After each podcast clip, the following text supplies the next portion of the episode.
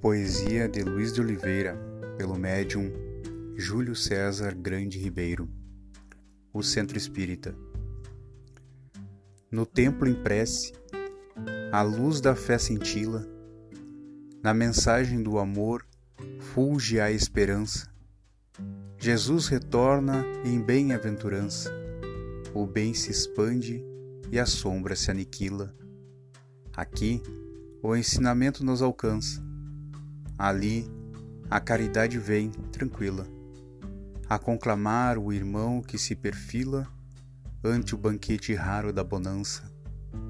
No altar da devoção, toda oferenda esquece mágoa, dissensão, contenda, para pedir, agradecer, louvar.